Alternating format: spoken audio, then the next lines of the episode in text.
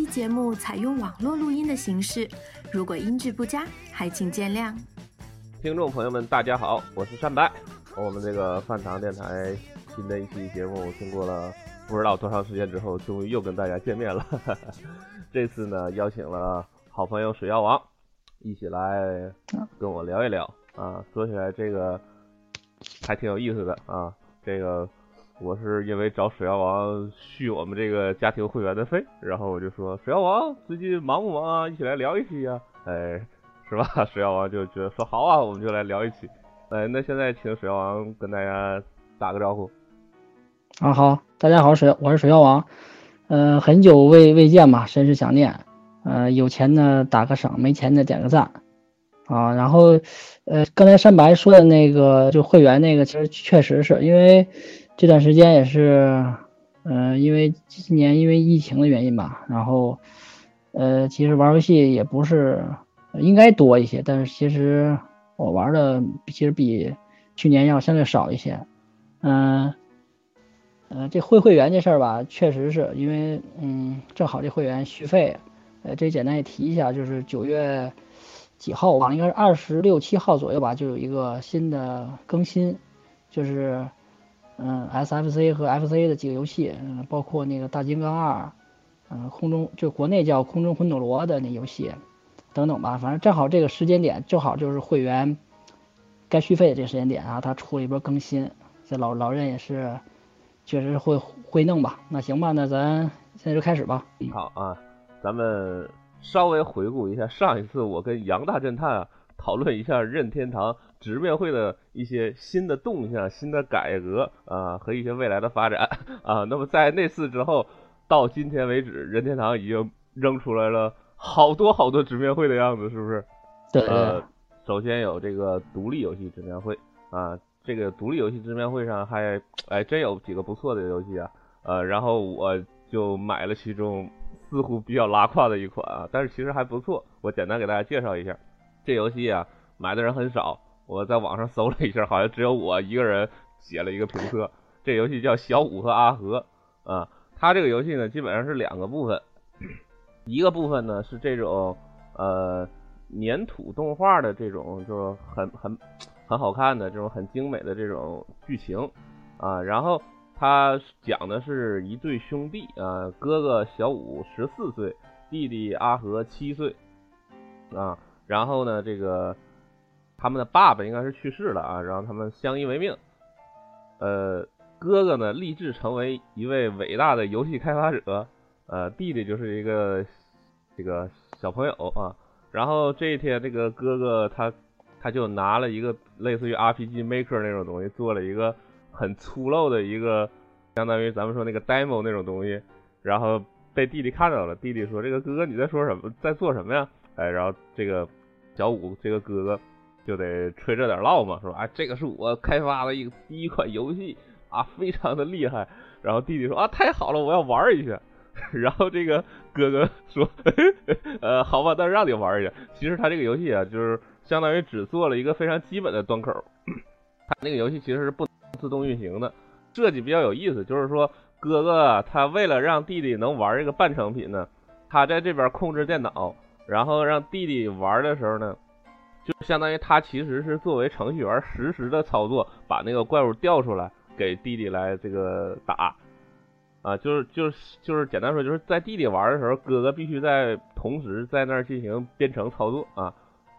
然后就进入这个游戏实际玩的环节。实际玩的时候呢，你就是。相当于扮演这个类似于叫 GM 或者叫 DM 啊，就是类似于城主或者叫游戏管理员。呃，你要做的事儿其实不复杂，就是挑怪，就是它每一章啊是五轮战斗，你每一轮战斗呢，你都挑几个怪给这个弟弟控制的勇者来打。然后它的原则呢就是弟弟的这个战斗啊要胜利，如果弟弟失败了，游戏就结束。然后呢，弟弟在战斗中呢。赢得越艰难，他获得的趣味就越高。你的目标是让弟弟顺利通关，并且他获得的乐趣要达到一定的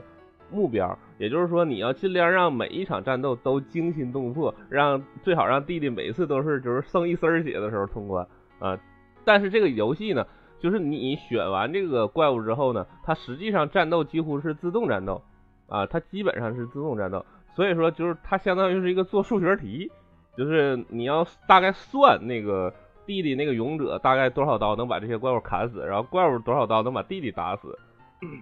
然后它跟一些站位还有关系，比如说那个血厚的怪，它如果在前面。他就能，他他他多挡了几轮这个勇者的输出，那其他的怪就多输出几轮，那勇者就输了。那把他拉到后边，他可能结果就改变了啊，大概是这样一个玩法，流程不太长，两三个小时就结束了啊，一共就只有七章，说白了，一共只有三十五场战斗啊。当然这个应该可以刷分儿，然后其中它有一章，有一章还有一个迷你小游戏，那个小游戏还挺萌的，就是就是它那个剧情上讲的是这个。小五他的同学是一个类似于这种呃游戏开发高手的那种，他也开发了一个游戏，然后把小五玩了一下，被震慑到了。那个游戏是一个呃，就是类似于丧丧丧尸逃亡，但是你控制那个人呢，就像圆规一样，他是像圆规那么活动啊，你就大概想象一下他他的那种啊那种行那个行动模式啊，这样一个小游戏。这个小游戏我玩了好久，玩了好多把。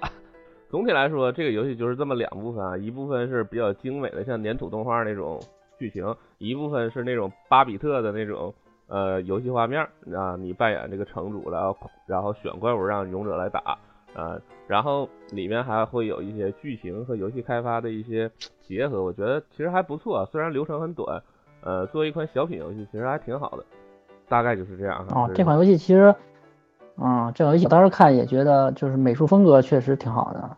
是我也是，主要是被它那个美术风格，还有这个跟游戏开发有关的这个题材，就是感觉很有意思，就尝试了一下。哦，它那它就是等于说，比如说玩了一遍的一周目的话，再玩就开始玩了是吧？一周目之后，其实我没有试过二周目有什么不同，但是我感觉它好像没有什么二周目的要素，它也没有什么二周目的选项，就是你过关之后，它每一个章节就可以直接进了。就是不像一周目，就是你一张一张的嘛，就是你过了第一章进第二章，它一周目结束之后，你每一张都可以单独进，然后可以应该是可以刷分，就是不断的挑战。就是不，你说这个倒让我想起了，我呃呃，就是刚想起来，就是前几天玩一个，就是也是去年还是前年游戏了，就是呃艾迪芬奇的记忆那个游戏，就是当时是 eShop 正正打折，然后。是四折好像是，然后我就买了，因为当时不是这游戏不是特特别有名嘛，然后包括雷电什么的，还有一些其他人也在夸这个游戏，然后我就是前一段正好玩一下，因为那游戏时间比较短，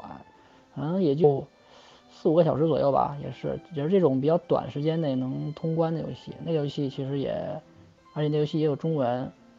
嗯，整个体验也是特别好。反正我觉得这种短小精悍游戏有它的一种独特体验嘛。如果它做的足够精的话，其实我觉得也未尝不可是一个好的选择吧。是是，对于游戏评判的标准呢，我觉得也是多种多样的。有的游戏就是有一个比较短的、很舒服的，比较精什么的。对。哎，说起来，我最近还玩了一个，就是感觉不是很有名的一个这个独立游戏。它是类似于，就是你控制一个人物吧，他拿的是类似于像高尔夫球杆儿啊。这么说好像有人会误会，不是那个游戏，不是那个游戏啊，是是这个游戏的玩法相当于类似于什么呢？类似于咱们那个弹珠台，就是你进入一个也是类似于一个迷宫啊，但是迷宫里基本没有敌人，都是一些像机关一样。然后呢，这个地上会刷出来那种光球，然后你用那个像高尔夫球杆一样，然后然后把它击打之后，它就会弹来弹去，就有点像那个弹珠台那个玩法。然后你可以把它打出去，然后再再接，然后还有点像那个就打砖块、打砖块、弹珠台，有点像这两个游戏的结合啊。不过有点难，我 我好像卡在第一关了。是不是一个武士拿着剑然后挥那个呀？呃，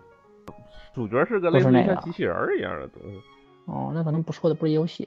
反正我看那个，那也也是 NS 上的吗？就是就是我发现我过不去第一关，有点悲剧。哎，说起来，咱们这个 Switch 上现在这个游戏数量其实是非常的丰富。嗯，这个其实对于大多数玩家来说，它不是没有游戏玩，它是反而是有一种怎么说，乱花渐欲迷人眼，就是，哎，就是游戏很多，就不知道这些里边哪个更值得玩。所以我觉得。也正是这样一种心态，就是很多玩家他才会期盼任天堂直面会，希望任天堂直面会就像这个啊茫茫黑夜中的一盏明灯，为他指明他应该玩什么，是不是？对对，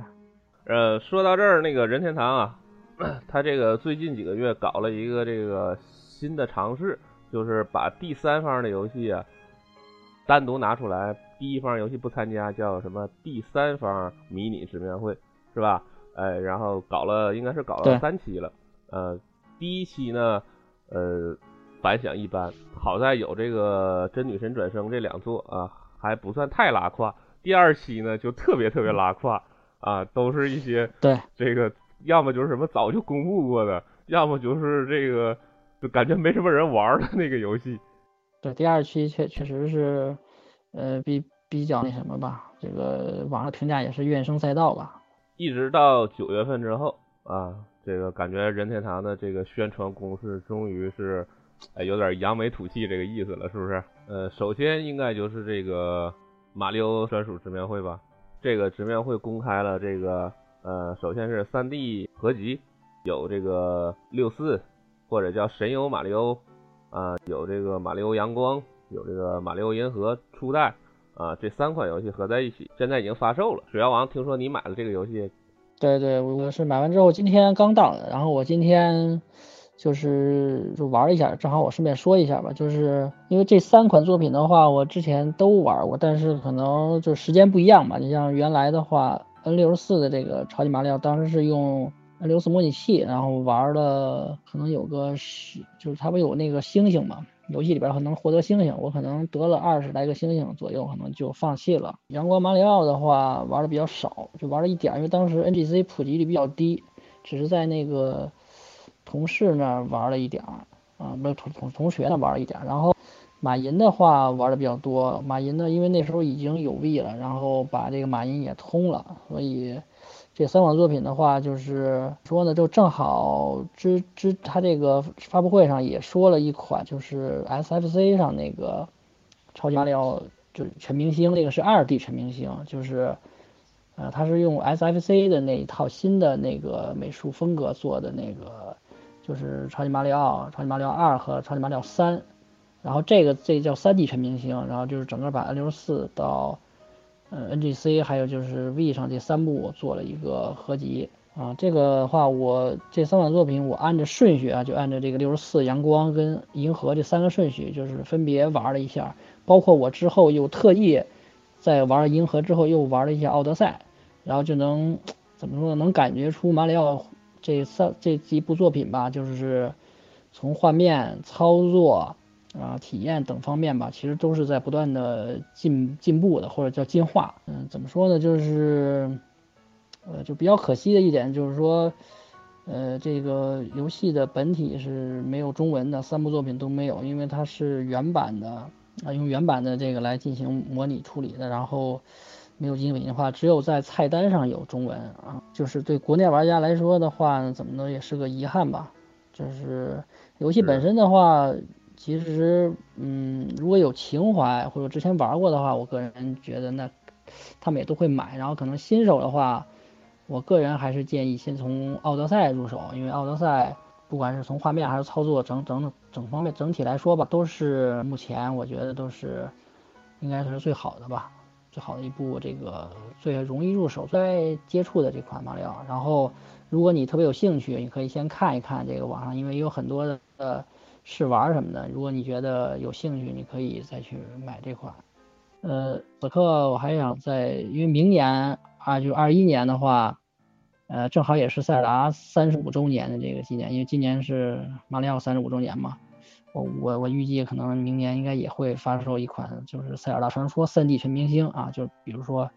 石之笛啊、风风之杖、黄公主这种合集也，有可能啊。嗯，但是这个相比这马里奥的话，塞尔达这个系列的话，对文字要求就明显要高了很多。如果呃没有中文的话，就比较比较可惜吧。反正目前的话，就是呃先先说这些吧。我这里稍微提一下啊，我还没有买这个游戏啊。当然有一个重要的原因呢，就是其实呃神游马里奥在神游机上推出过国行中文版。呃，马六银河呢，在这个英伟达神盾上推出过国行中文版啊，因为我这两个机器我都有。对对，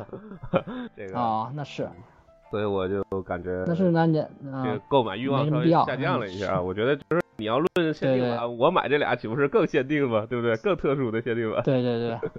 嗯，对，那两卡可能更好一些。对，这款游戏也是限时的嘛。呃，纪念意义可能更大一些吧，我个人觉得，就是如果对新用户来说的话，可能就不是那么意义那么大。对于玩过这三部作品，或者说有深厚感情的话，我觉得还是值得收藏的。而且他也做了一些个优化吧，就是包括当然不全，就是六十四的话，它没有做全屏，它还是那种六六六比三、六六比四的那种的，然后就是稍微弄大一点。然后，呃，养马跟马银的话，两款作品都我觉得适配的都挺好的啊。那个，对，刚才说到这个限时啊，就是这次三十五周年这个马里奥直面会上，很多游戏都是限时的，呃，有这个，然后还有那个，应该还有那个马里奥的 Game Watch，那个里边带有马里奥一代、二代的游戏，然后还能当那个表用。它那个也，它对，还有一个特殊的马里奥版的那个接球，就是就是第一款 Game Watch 游戏，它应该也是限时售卖。然后还有就是会出一个马里奥三十五的一个类似于俄罗斯方块九九的那个吃鸡游戏，啊，那个也是限时配信。然后到了都，他们应该都是到明年三月末的时候会就是会停售，停止配信。对，嗯，所以所以如果要买的话，还是要注意一下时间。除了这些之外，就是 VIVO 上的马里奥 3D 世界，呃，终于这是移植到这个 NS 上了。呃，这次不叫豪华版，那但是这次呢，它增加了一个内容，叫什么库巴疯狂世界啊。到目前为止，这个这部分内容公开的就是不太多，就我们还不太清楚这个内容到底是什么样的。呃，有。我估计无非两种可能，一种就是一些新增的关卡，要么就是一种新的多人模式什么的。我觉得马里奥 3D 世界呢，就像刚才水妖王说，新人啊还是很推荐从奥德赛入手，因为它这个操作确实是友好了很多。呃，在在奥德赛之外，我之前的 3D 马里奥其实也都接触过。呃，我基本上就是除了奥德赛，我唯一一个玩的比较深入，就接近通关的状态，就是这个 3D 世界。这个三 D 世界它确实也是一个比较适合，呃，就是马里奥的新人来玩的吧，因为它那里边就是本身刷那个刷命也比较简单，能刷个七八百条命，然后那个还可以四个人一起玩，就是特别欢乐。然后它这里边还有一个变猫啊，它那个主打就是变猫，那个猫呢有近战的能力，然后还能爬墙，就是 特别萌啊就。然后那四个人还能变成四个不同的猫啊，马里奥、路易吉、那个桃桃花公主，还有这个皮诺比奥，变成四个那个红猫、绿猫、黄猫，还有这个蓝猫、粉猫。呃，这个游戏应该是明年的一月一月中旬还是下旬啊？就是二月二月十二号。哦，二二月十二号。哦，对对。哦，那我记错了，那个我还是今天看的，现在记性不行了。这个，呃。明年二月份啊，明年二月份发售这款游戏。那如果平时这个有多人，就是比如说家里有朋友经常一起玩的话，我觉得这款游戏那那真是绝对推荐啊！就是一款可以说是三 D 马里奥里边多人最好玩的一款啊，当之无愧多人最好玩最好玩的一款啊。而对了，而且这次的 Switch 版终于有官方中文了，这个游戏是有官方中文的。呃，说到这儿，马里奥直面会应该还有最后一个比较有意思的游戏，就是这个一个 AR 的实体的马里奥赛车的游戏啊，就是你要买，它是一套类似于玩具，有有一一辆赛车，然后有有一些这个纸板的这个赛道，你可以把它放在你家里边，然后呢，那个赛车上有一个摄像头，你可以把它跟你的 Switch 呢联动。然后呢，把这个车在你们家里边呢，给它设计个跑道，然后用 Switch 做遥控器来操作这个，来操作这个遥控车来这来游玩啊。然后如果你是你是自己玩的时候呢，这个 Switch 还还能这个相当于给你创造出这个电脑的对手跟你玩啊。然后然后这个就是相当于把这些电脑的的对手通过 AR 技术，然后。放到这个屏幕上，然后你跟他们进行对战。然后多人的时候呢，如果大家有很多套这个赛车，也可以最多四个人一起玩，就是四套那个四个车可以一起玩啊。然后它还能有那个类似于呃，就是马里奥赛车游戏里的这个什么扔龟壳让对方的车停住这种系统啊。虽然说它可能做不到这个什么翻个什么的，但是确实可以有这种效果，就你朝它扔一个龟壳，它那个车就停下了。啊，这个游戏它的宣传片看起来是非常的有趣啊！如果感兴趣的呢，等它出了之后可以买一个 玩一玩看。不过这个对房屋面积 要求比较高，是不是？我们家估计是不行了。水妖王家觉得怎么样？我家倒是可以，但我们家有只猫，不知道有没有什么影响。那你们家那就是传说中的那个场地乱入 BOSS。关键还有那个门嘛，门不是都拿那个拉布那种纸盒，那个瓦楞纸做的嘛，我就怕那个有影响。对，那 boss 一来，那个场地破坏的效果非常的明显。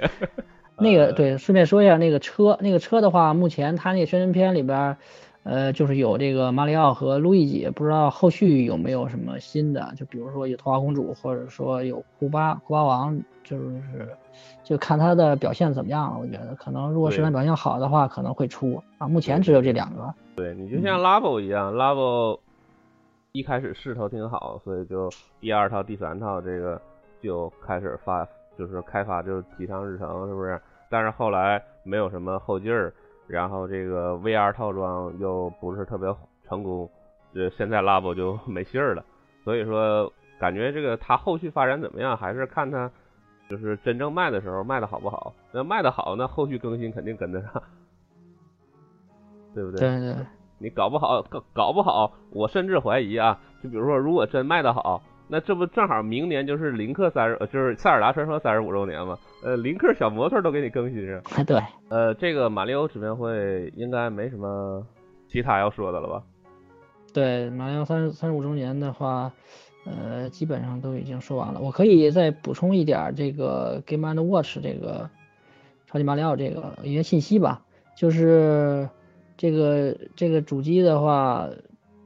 呃充电的话大概约三个小时，然后可以游玩约八个小时。除了刚才说的那几个游戏之外的话，呃，还有那个，嗯，叫什么？就那个 Game and Watch 那个游戏，就是爆那个游戏，而且。那个游戏还使用某种方法的话，可以把角色换成路易吉啊，然后不玩游戏的时候也可以设置成闹钟，然后这个闹钟的话有三十五种类型的秘密活动会发生，然后反正官方的信息并不多吧，但是也是一款比较有纪念意义的产品吧，我就可以在这补充一点信息，别的就没了。哎，对了，说到那个秘密活动，可能有的人没听明白什么意思啊，就举个例子，比如说那个。呃，比如说是，比如说啊，十一点十一，它那个可能画面上呢就出现了马里奥的世界，然后呢就出现了用砖块拼成的十一点十一，然后马里奥还会冲冲过来啊，梆梆梆都给他撞碎什么的啊，就有这种彩蛋。呃，然后啊，刚才也说到了，今年是马里奥三十五周年，明年就是塞尔达三十五周年了，所以呢，任天堂在这个马里奥直面会之后呢，紧接着。没过多久，应该是没记错的话是九月八号吧，又公布了一个重磅的消息啊，那就是传说中的旷野之息的无双，有点大喘气啊。呃，但是这这款无双啊，可以说非常的诱人啊。首先，它的画风跟旷野之息几乎是一模一样啊，几乎是一模一样。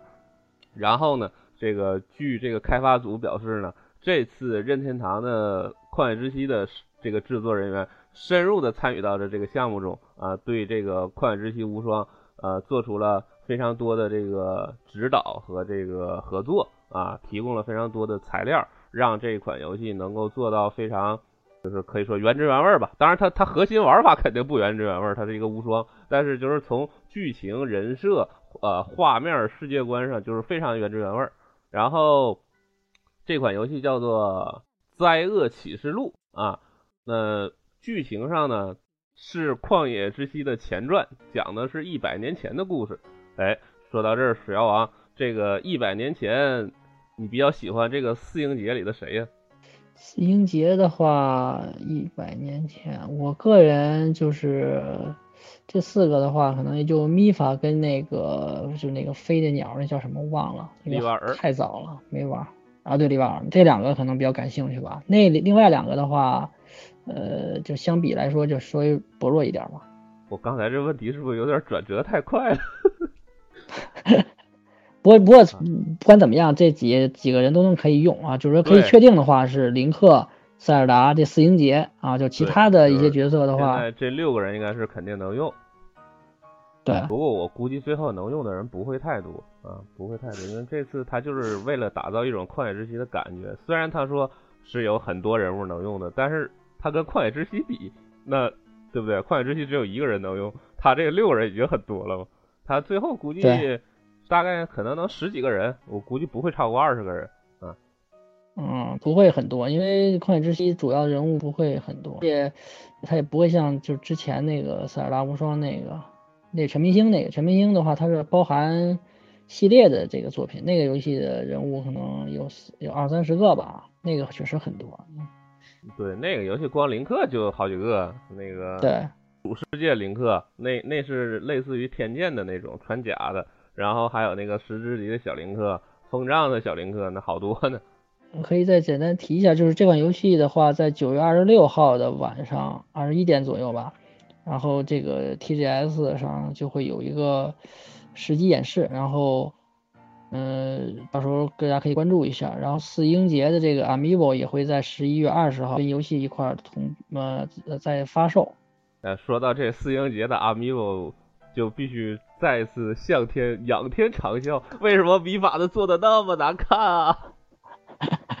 你都买了吗？我我没买，你知道吗？他如果米法做的好看一点，我真的倾家荡产也要买。但是他这个完全做崩了，好吗？对对对，那个是确实是嗯比较比较崩的做的一块，不知道为什么，可能米法那个造型的话，可能不太好表现。他那个脸型确实比较怪，就是就怎么说，某种角度上，米法的人气之所以高，可能就是因为这次在做 3D 渲染的时候，把这个比较怪的脸，然后在某种角度上渲染的特别好看。对，但是你把它做成实物之后，就是在另一些角度观察，就就特别特别，就是确实不像人。呃，有一种开了美颜和没开美颜的区别。说到这儿，这个。稍微提一下这个，呃，自旷野之息发发售以来，这个因为米法人气很高啊，就产生了一个这个争执啊，就是最开始主主要是因为就很多喜欢米法的人就就特别的怎么说特别兴奋吧，就是到处刷米法，然后就搞得这个喜欢塞尔达和林克这种官配的玩家特别不开心啊，就。导致了这个某种角度上形成了旷野之息圈的一个呃像内战一样的一个事情，就是我希望，其实我有一个微小的愿望，就是希望这次啊通过这款前传作品啊，通过能够让他们并肩作战啊，能够让这个喜欢米法的玩家和喜欢塞尔达玩家，只要不是特别极端的，我们都能够重归于好啊，共同携手迈向明天，是不是？对，我觉得这应该肯定，因为这个。那个剧情的话，可能会比较大的这个，也不知道比较大吧，就是可能会有这种不同的导向吧。啊，这次的话可能会应该会好很多。然后包括又是无双嘛，大家可以就是在战斗中，这塞尔达和秘法都可以用嘛。然后。呃，再补充一个，就是说这个游戏的话，目前的话，日版是不支持中文的，因为日版是那个光荣发行的，然后除了日版之外的所有版本都是任天堂发行的，所以那个版那其他版本都有中文，嗯，大家买的时候注意一下就行了。说到这里啊，说到这里稍微提一下，这个我觉得，当这款游戏发售之后，呃，我们稍微来说这个紫薇史上。支持力度最强的第三方恐怕就是光荣特库摩了。那光荣确实是，他的火纹无双就是包括那个塞尔达无双的另外一个全明星啊，其实还有很多其他的。就是在日常里边，在日常里边，嗯，感觉这个在 Switch 发售这几年里边，光荣和任天堂那种就是深入的合作特别多。你比如，比如说《风花雪月》就是光荣，主要就是光荣开发的。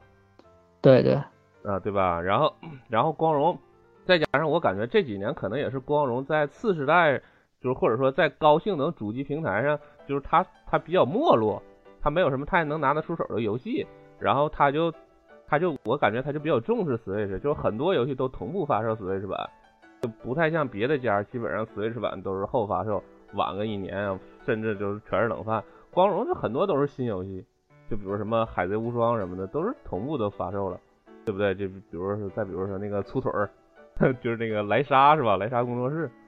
啊，对对对，莱莎，包括那个 P 五 S，哎，对不对？你看，就是这这几年来，光荣基本上游戏大部分都是同步推出 Switch 版，然后还和老任这个合作搞了这么这么多游戏，所以感觉是真的是，你就把欧美厂，你就哪怕是我认的好兄弟育碧算上。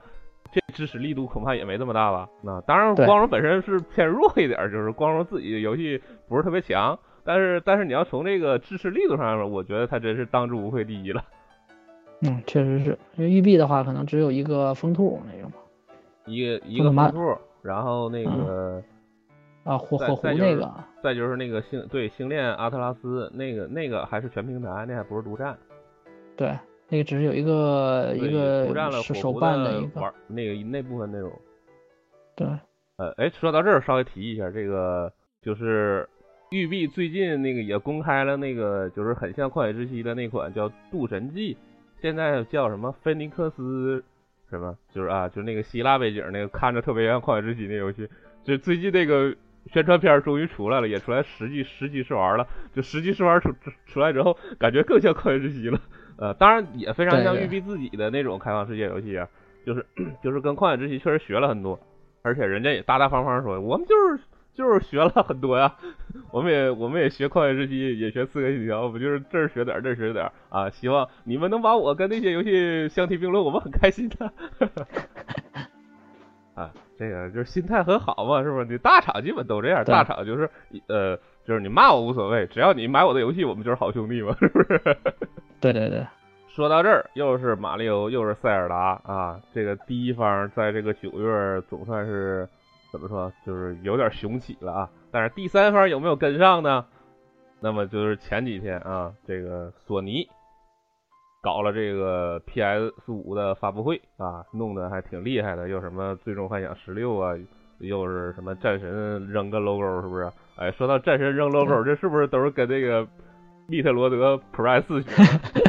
这索尼连这个连这个商战策略都是抄袭任天堂，太无耻了啊！太无耻了啊！强烈谴责，强烈谴责啊！然后，当然，如果这个如果没有意外，估计这战神能比这密特罗德 Price 先出来，这就比较无奈啊。对，因为他已经公布了日期了嘛，当然那日期也是很有可能跳票的。但起码给了一个日期嘛，对他给了二零二一嘛，他就算跳跳一点，就跳到二零二二也也基本就稳了。关键我们这 Press 到现在连个年头都没公布呢，啊，音信皆无就被回回炉重做，然后不不知音讯，对，这太恐怖了。这个当然索尼索尼不是我们讨论重点啊，我们重点讨论的是就在我们北京时间同一天。的晚上十点，我们任天堂又搞了一个第三方的这个迷你直面会。当时很多人都说：“哎呀，怎么又是第三方迷你直面会？你还就加个迷你，是不是又要弄一堆没什么意思的游戏？”结果，第一款游戏是什么？水妖王，Monster Hunter Rise。哦，我的天！啊当时就真的是，就是虽然说之前就有传闻，但是我觉得就在他公布前的最后一刻，我相信还有很多人是不相信的。对对，其肯定会有，就真的很多人是不相信的，就是很多人，你说你说这么多年了，就是从一七年到这么多年，呃，从一七到二零，你说卡普空对这个 Switch 那支持力度，那不就把它当成冷饭集散地吗？对不对？对，只有一个《洛克十一》那么一款小品级的游戏往上放了一下，是啊，剩下全是冷饭，就是完全忽视这个平台，结果突然这个《怪物猎人》新作还是一独占作品，真的是。非常的可以说是往好的说，这个叫什么？这叫喜出望外，是不是？而且啊，好事成说啊，除了怪猎的正统的新作 Rise，还有一款怪猎物语的新作啊，就怪猎物语二，叫什么破灭之翼呃，这个画风也非常的好看啊，那个卡通渲染的那种，看着就啊，看着跟原神似的。有一点哈。啊，就是开个玩笑，主要是确实这卡通片啊，就最近这原神公测之后啊，这个这个。怎么说？就是因为争争议太强了，就是我们想不看到这个新闻，可能也有点难。无意中，原神已经进入了我们的视线。那你要往不好的说，它就是污染了你的视线。我还玩了一下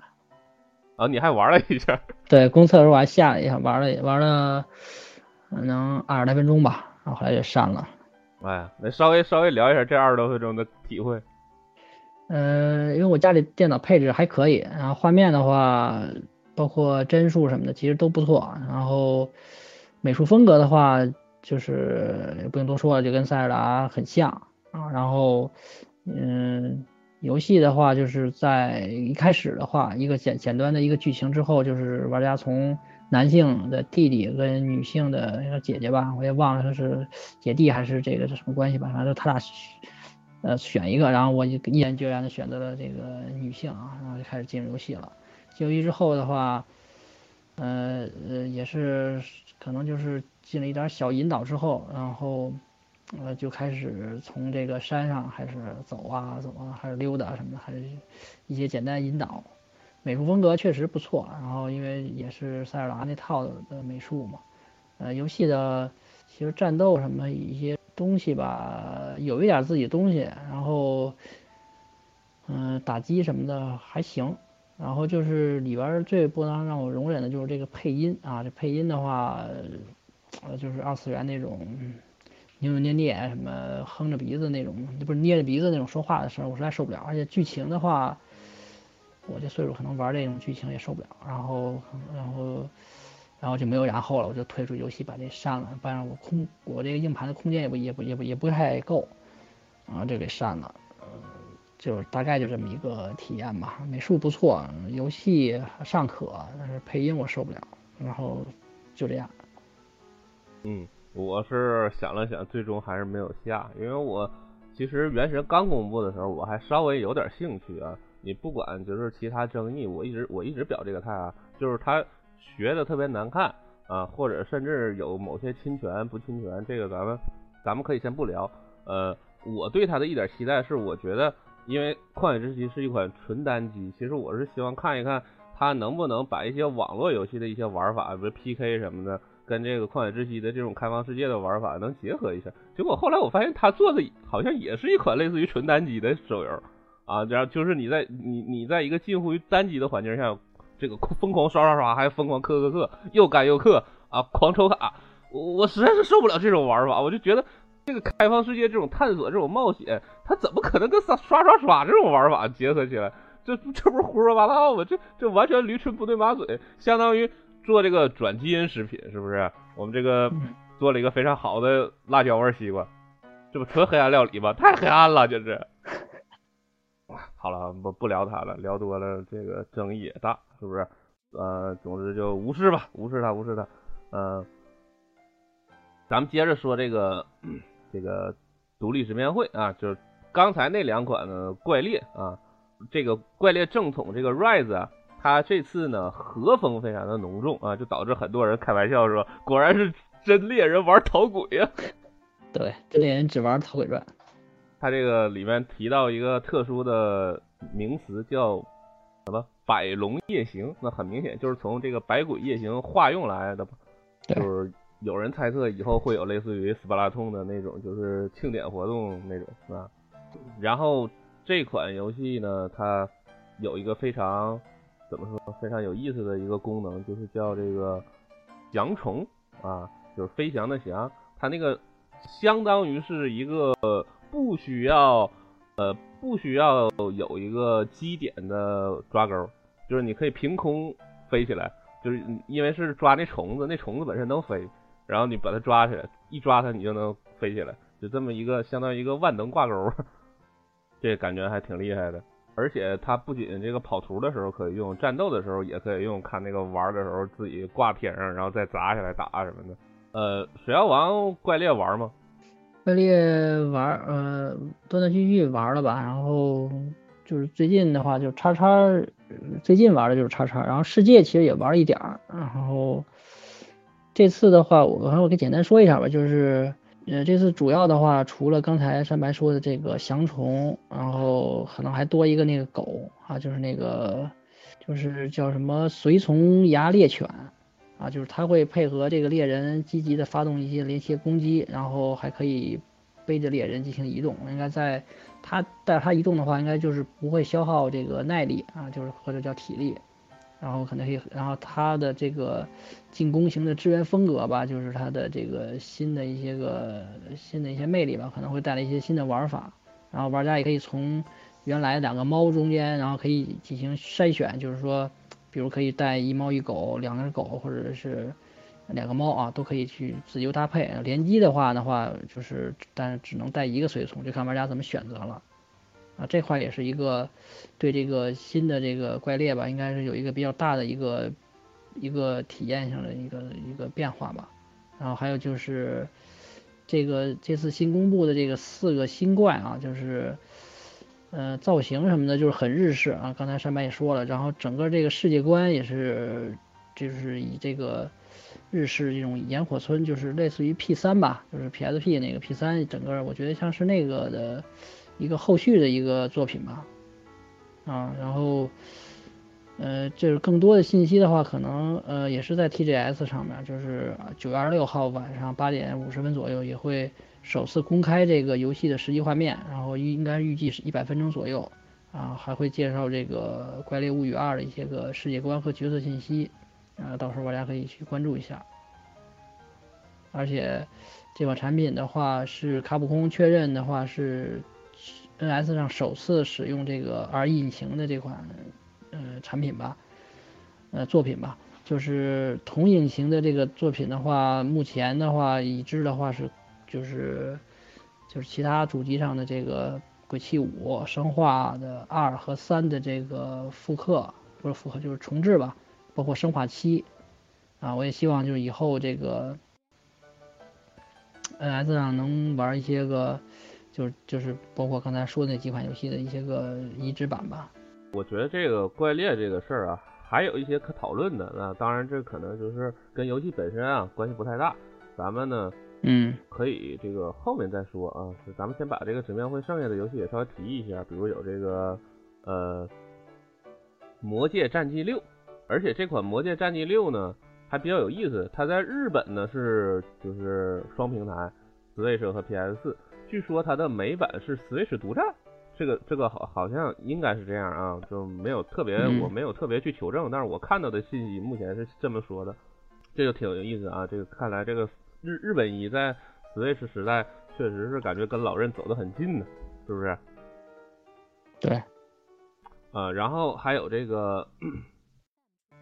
还有这个，当然我们国产游戏非常好的一款作品啊，叫这个硬核机甲。这个其实我关注它好多年了，从当年这个中国中国之光啊，中国之星这个项目，就是后来在 PS 上终于顺利发售，然后当时在 Steam 上还有一些争议，就关于它的什么操作模式什么的。呃，这个这个游戏其实也是一路挺艰辛坎坷的，终于就是好像是下个月吧，下个月就正式登陆 Switch 了。呃，我个人从内心里一点一一点这个小小的想法，就是就是希望喜欢机甲的朋友们啊，多支持支持这款国产游戏啊。嗯，当然，其实我以前也没有买过。当我快要就是它的国行还没等发售，我就知道它会出 Switch 吧，所以我当时就就准备买 Switch 吧。啊，你有内部消息是吗？不是，他他他这个其实他这事儿早都早都有早都有信儿。哦，这个不是特别新的一个就事儿，就是所以某种角度上，这个游戏上这次直面会我还挺奇怪的，我就感觉，嗯，也也可能是这事儿在中国透露，在国际上没有没有这个走漏，可能是这么回事。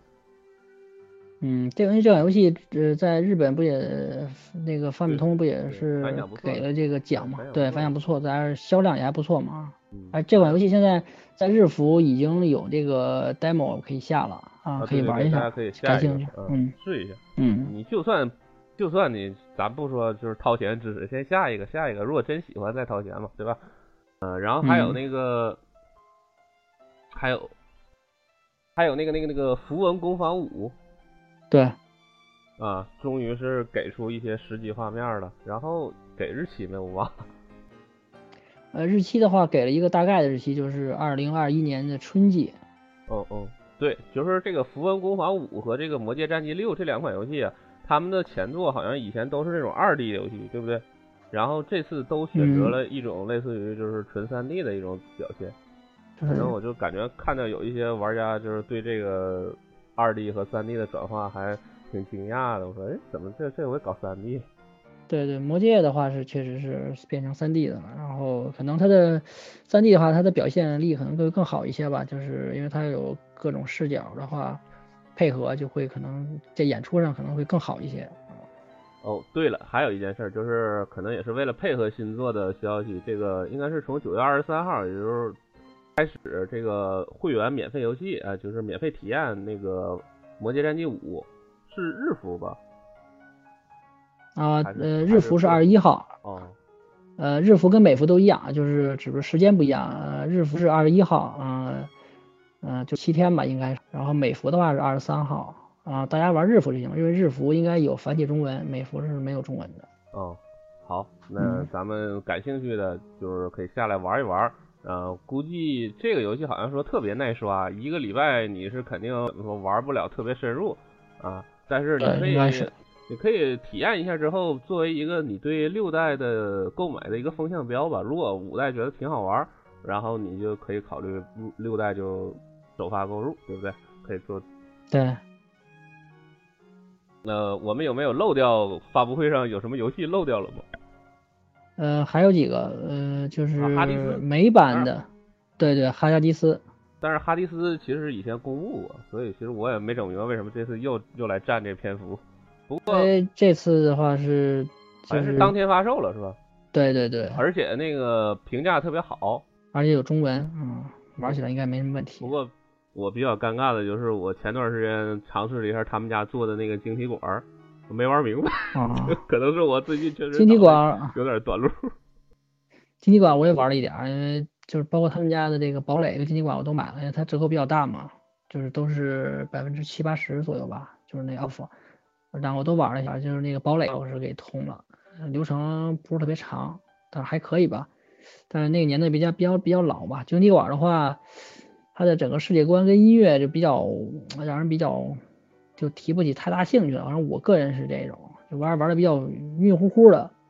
包括它的系统也比较，就是不是那种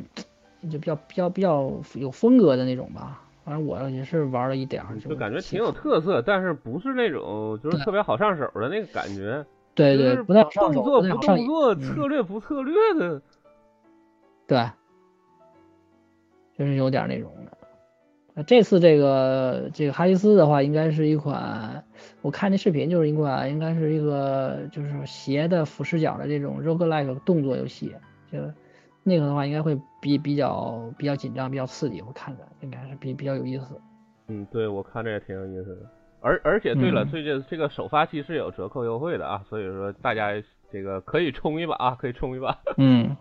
然后像日服有几个那个独立游戏，那其实都是美服早都发售过的啊，这个再一次显示了日本人民的是多么的落后，是不是？那限制之日还在那播呢。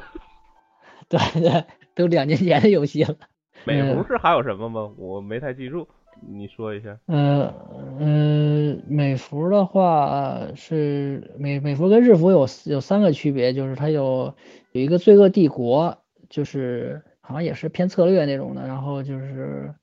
那个游戏我也没看太明白，应该有点策略游戏的那种感觉。然后那游戏我看一下，eShop 是没有中文的。它这个美术风格跟音乐，反正。倒是印象挺好的，就是没有中文，不知道怎么着。还一款就是那个爆弹精英啊，就是狙狙击精英啊，最新就是狙击精英四，在二零二二零年呃年内啊会发售，而且这个游戏有中文，到时候大家可以看一眼啊。呃，它的这个呃二代跟三代 NS 上都已经相继发售了。啊，还一个就是 The Long Dark，也是当天发售的一款游游戏，一个老游戏吧。嗯，MC 的话，就是 PS 跟 Xbox 的话是七十多分啊，有中文。这款游戏的话我不太清楚，只是大概知道这点东西。呃，还有一个就是那个有氧拳击二，这个小白可以，上白是不是玩过有氧拳击一啊？呃，其实我还真没玩过 Switch 版的有氧拳击，但是我其实玩过 V 版的类似的游戏。哦，哦，反正我听很多人说这个二，呃，卖相其实一般，就是给人感觉就像一的 DLC 似的。对对，因为我刚开始我一看，我感觉就像一一的这个 DLC，就是画面什么感觉差不多。我觉得如果是没没买一的人，就是就是可以考虑，就是说，比如说，对吧？你之前没买一，但还有点想买，那你现在就可以考虑不买一，直接买二。对对，然后这款游戏的话，就是十二月三号就发售了，而且支持中文，呃，多了三个新的角色吧，新的教练，嗯，二十三首全新的 BGM，还有六十六个场景。哎，他那三个教练，三个声优好像还挺挺有名的，挺有名，对对对对。啊，就好像有一个什么石田章，还有一个是不是定宫理会呀？对，定宫理会，还一个什么鬼头明里，这三个。就是感觉有有一些玩家说，哎呀，卡，就居然是他们配音，那我只能买了。对。反正不知道这个，就只知道这些新的一些东西，但是具体的体验有什么？因为这款游戏其实卖的，嗯，还不错嘛，就前一阵刚全球百万吧。国内也有一部分玩家，然后呃，就是有一部分玩家可能觉得它一直没更新嘛，就它呃音乐可能会比较比较单调。我看过一些语音什么的，可能会说一些这个，但我也没玩过这个，那所以也不太清楚这个这二代有什么多大的变化。就是从这个画面上还有这视频上看的话，可能差别不是特别大，就看后续的这个消息吧。然后还有一个就是这个美版的这个，因为不分了美版跟日版嘛。美版的压轴的话是《精灵与萤火意志》啊，然后也是当天发售，就是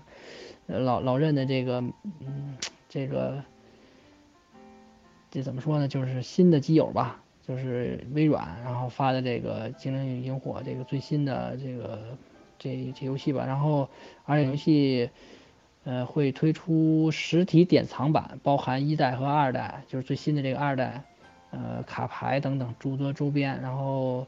售价的话是一百五十美元左右。如果喜欢这个系列的话，可以把它可以在淘宝或者在什么其他代购的平台上可以去买这款呃限定版，我看着确实挺好的。但是这游戏两款游戏我都没玩。说到这里，我我，嗯，刚才我们说到这个所谓是日本的。支持力度最大的第三方是光荣特库摩，所以是欧美支持力度最大的第三方是 Microsoft。啊，应该说是欧洲的话是育碧，啊美美洲的话就是微软。微软的这个世界可以说世界前三的大 IP，我的世界是不是？然后还有我的世界地下城，然后还有这个奥日，然后还有这个包括这个斑卓熊、茶杯头。包括这半卓熊的这授权是不是也特别痛快，特别特别给面子啊？参战大乱斗，对不对？你说这微软都在 Switch 上出了多少游戏了？不断的在挑战那个 NS 机能。就是过两年，光环真登陆了，也没什么可大惊小怪的。对，你看最新的光环那个画面，灯笼 X，我觉得稍微缩点水还是没问题的。这一黑黑俩。不过说到这里，我忽然想起这个索尼音乐也是一个很好的第三方，他们还在 Switch 上登录了那个什么小小金属两代的。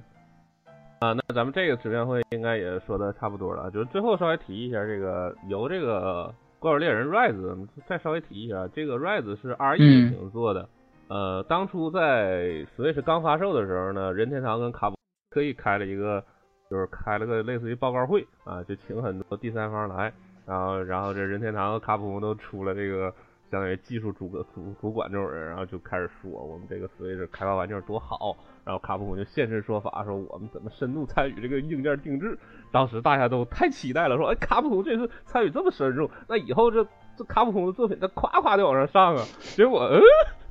这 前三年就没他信儿。然后当时他还特意提说，就是为了就是为了跑这 RE 引擎，才把这个。内存一定要争取到四个 G，说刚开始任天堂不准备要四个 G，我怀疑刚开始啊，就两个 G 好像，因为倒不一定是两个 G，因为当初那个英伟达神盾，嗯，它是三个 G 内存，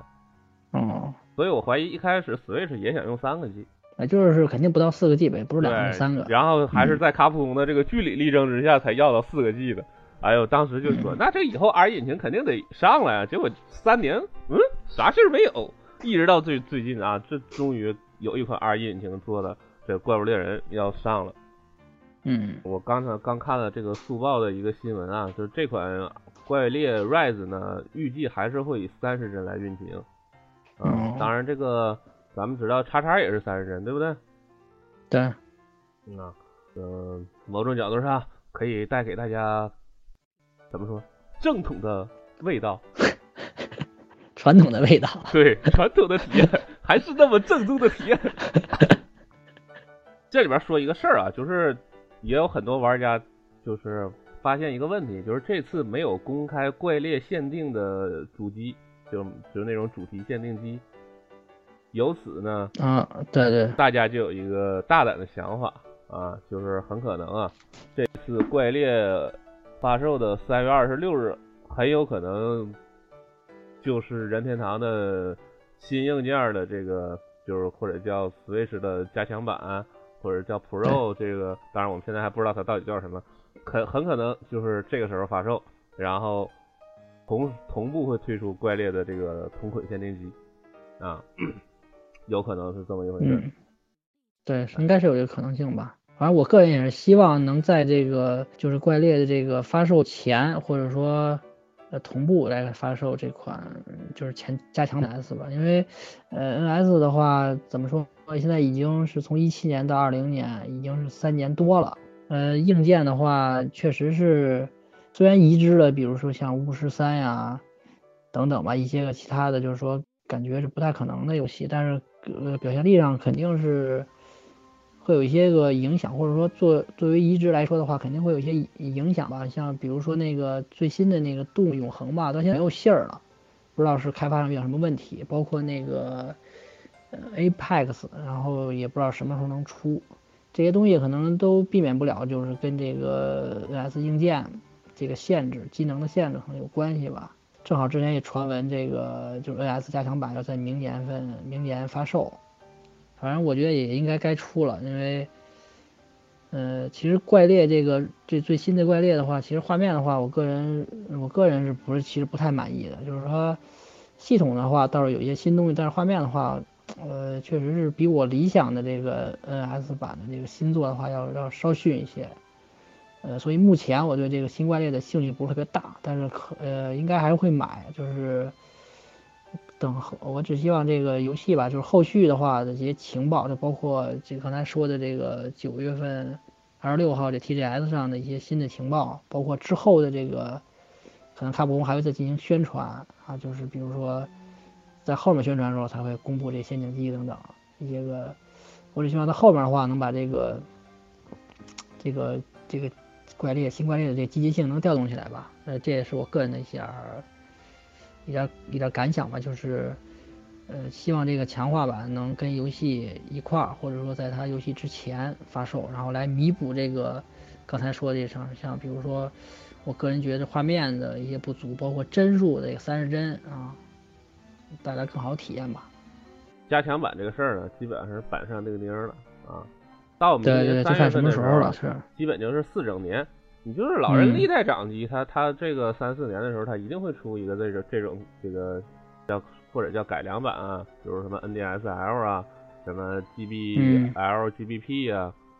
对吧？它一定会有这种嗯改良版。对，包括明年也是塞尔达这个三十五周年嘛，就而且《旷野之息二》应该，其实我觉得明年也应该差不多了啊，应该随着这一块儿出来。哎，对你同同样同样，比如说今年马里奥三十五周年，但是没有三 D 的马里奥新作，那很可能明年也会上。那明年那可能新机就有塞尔达新作、马里奥新作，是不是？加上怪猎，对，就有这怪猎三强护航。对，肯定会就是作为一个保障吧，就是新机的保障。哎，最近有一个流传说法，说这个任天堂这个啊，跟这个合作方说这个准备适配 4K 啊，然后还有一个说法说什么这个新机的浮点性能能达到1.4个 T 啊，呃，然后这个这个这个里边就发生发生了很多这个，就是我看很多玩家对这些新闻就产生了很多奇奇怪怪的评论，我这里稍微给大家梳理一下啊。我查了一下，这个 1.4T 呢是以英伟达的这个 Tegra 系列呢，只有这个满血的，也就是最高频率的这个这个叫泽维尔系列的这个芯片，这个 SOC 它才能够达到啊。这个那那个规格不是移动端能用的啊。但是呢，这个泽维尔啊。它其实最早在二零一六年应该就是出现在英伟达的 PPT 上了，但是这个这个硬件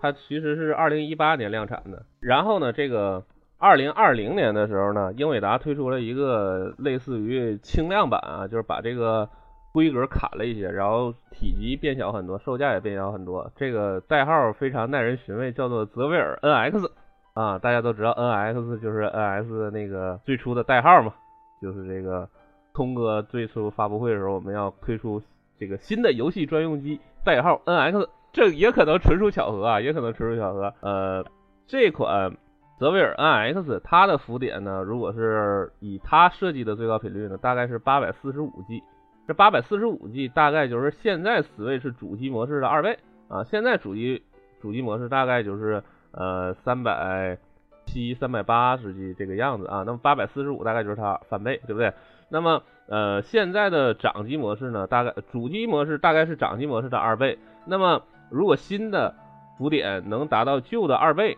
就应该可以完美实现我以前说的，就是在新的掌机模式上跑以前的主机模式，然后新的主机模式再升一倍。嗯，这样的话，我觉得是效益最好的一个做法。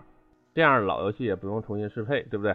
相当于就是变成三档。对，高中低的变成，就现在原来的高原来的中高啊不中低变成了高中低，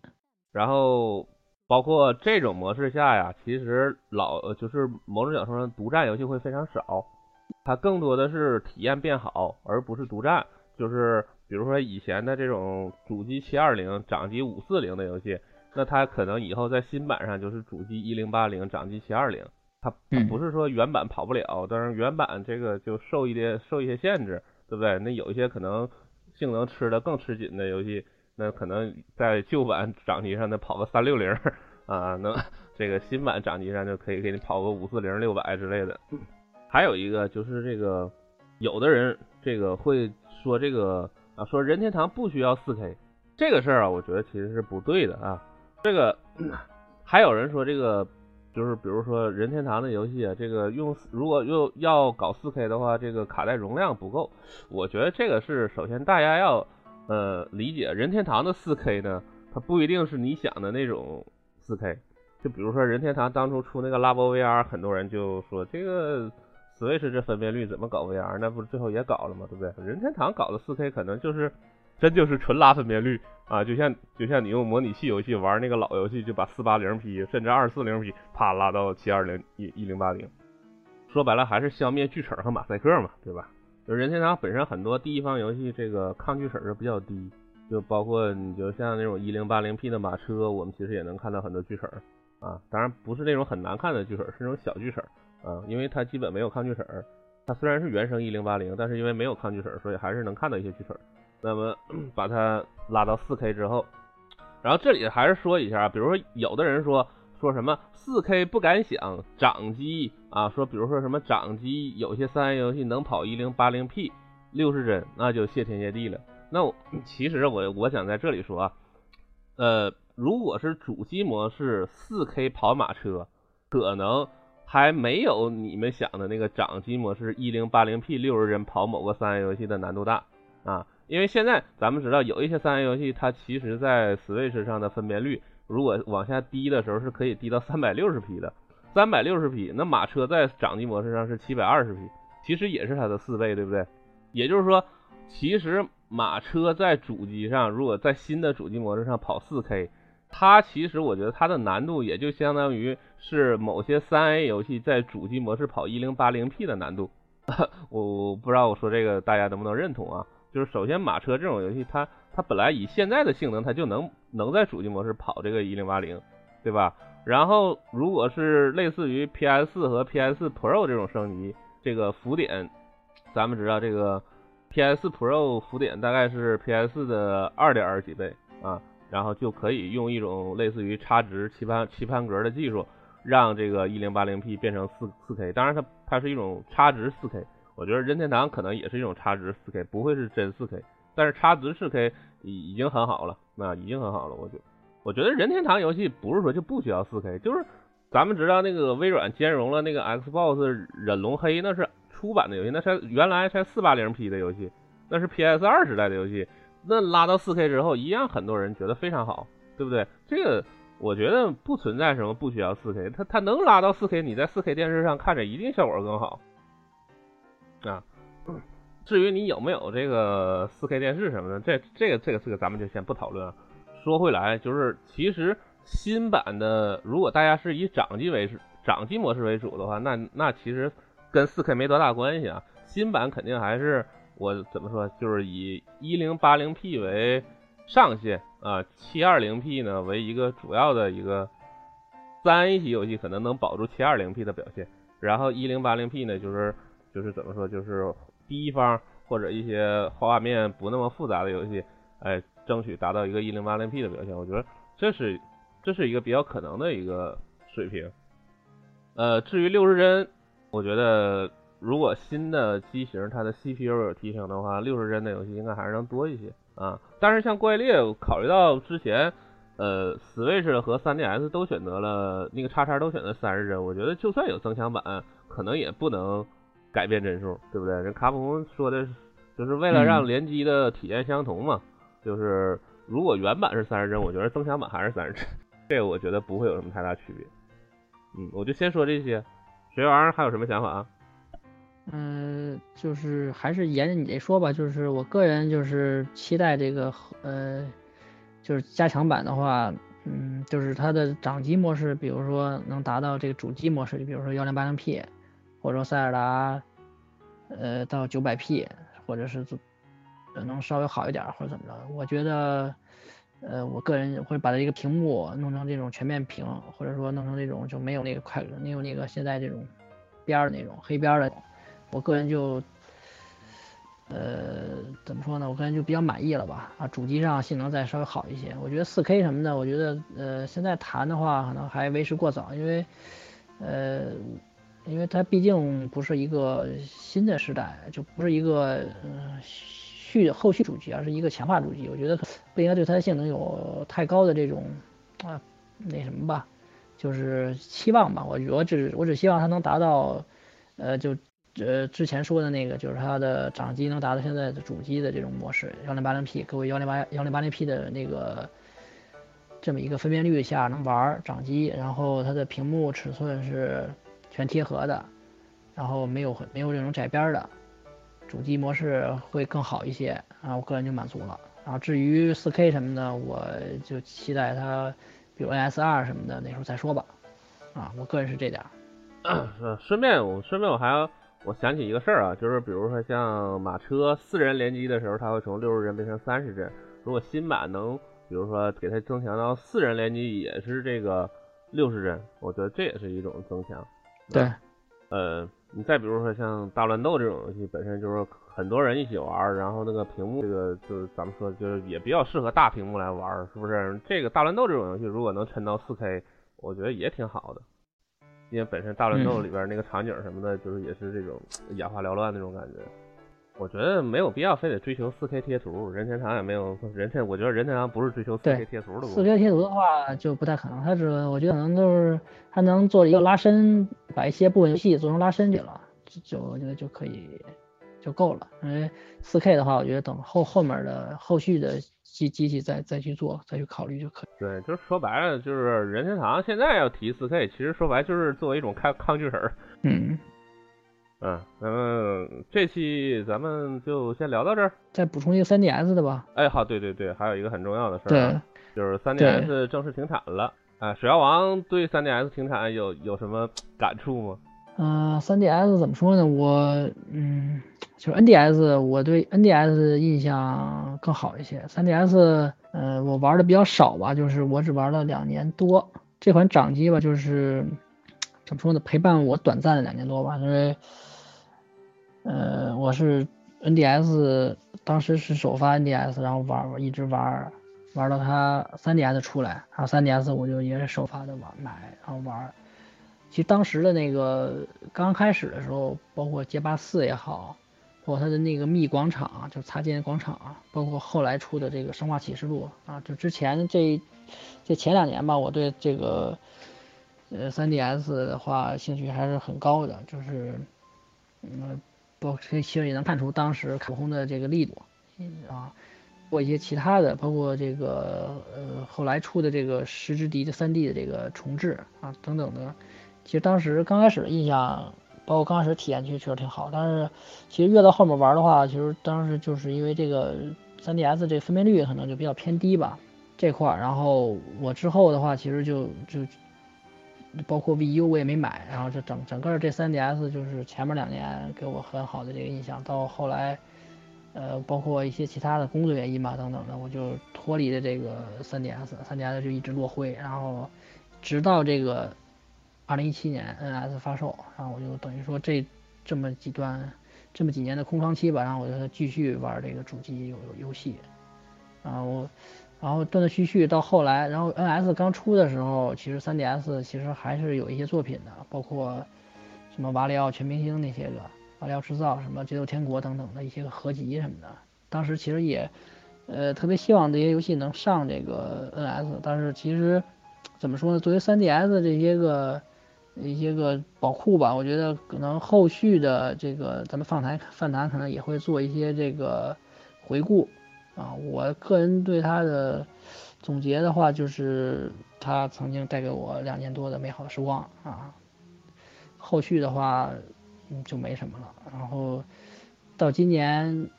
嗯，这 3DS 正式停产了，然后也算是给这个。我觉得可能后续你可能这种纯掌机就就是说，像 NSL 的话，可能它是一个既既存在这个 NS 上的一款衍生的掌机，它跟 3DS 可能不太一样，3DS 就是一个纯掌机，它没有这种衍衍生的话这种状态。我觉得像这种 3DS 这种纯掌机，可能以后就没有了，啊，这也算为可能算是一个掌机的绝唱吧。啊，就是可能以后就只有主机，或者说像 NS 这种主机跟掌机这种，呃，就是呃这种柔和的或者叫综合的这种产品吧，或者说像 NS 这种 NSL 这种衍生产品，可能会后续还会有。啊，我个人 3DS 玩的不多啊，其实我上个时代主要在玩维 u 但是我 3DS 上玩比较多的那个像马里奥 3D 大陆啊，呃，还有那个。塞尔达传说三角力量二，我觉得做的确实很棒。这个三 DS 它有一个特色，就是有一个有个，我觉得三 DS 有个特色，就是它原创作品非常多。它不像以前的那个任天堂掌机上有很多都是那个前代主机的移植作品。你比如说是呃 GBA 它移植这个 SF 机上的游戏，然后 NDS 呢，它它可能会移植移植 N 六四，比如像。神游马里奥？嗯，哎，这移植 N 六四上这个马里奥，但是到 3DS 上的时候，就是我感觉它原创作品还很多啊。虽然说它也有像这个十之敌重置版这种，但是你像三角力量二啊、三 D 大陆啊，呃，包括这个动森啊等等，就感觉原创的游戏特别多，就就有一种就是任天堂当时把这台掌机当成一种当成一个这个主机级别来这个支持这种感觉。啊，就是感觉真是亲儿子，就是硬生生用软件阵容把这个 PSV 压倒的。嗯，但是后期我感觉就是这个它这个硬件先天缺陷实在是太大了，而且官方对这分辨率这个，我觉得新 3DS 不是一个很成功的升级版，因为它后期这个方向已经改变了。你说后期很多 3DS 游戏是不做裸眼 3D 的，但是新三它有一个，它它就是其实它有一个比较大的提升，都是那个裸眼 3D 方面的，比如。比如新三，它从双核升到四核，但是它四核里边其实有一个核是屏蔽的，就相当于是三核。但是它三核新增那个核，完全是为了给那个裸眼 3D 那个相机，给那个相机进行眼球追踪。所以你后期全是不带 3D 的游戏，相当于这个新加这这第三核一点用没有。嗯，哎，就感觉就是这个新 3DS 这次升级就挺可惜的啊。也不是说它不良心，就是其实老老任也给你堆一些料，就是那个 CPU 频率提了两倍，从二百多兆直接提到八百兆了。哎，但是就是很可惜，它很多先天缺陷，你比如它那个二四零 P 的分辨率，你后期已经救不了，拉不回来了。对，所以说就是感觉，就是我感觉啊，就是有有一个现象啊，我说出来可能不太好听，就是 Switch 出来之前，我感觉很多 3DS 党都在说这个二四零 P 可以接受啊，马赛克什么无所谓，第一方游戏挺好看的。结果 Switch 一出来的时候，他们都瞬间叛逃到 Switch 说，再也不玩 3DS 了。确实差距比较大啊，因为我我买 Switch 那时候还有 3DS。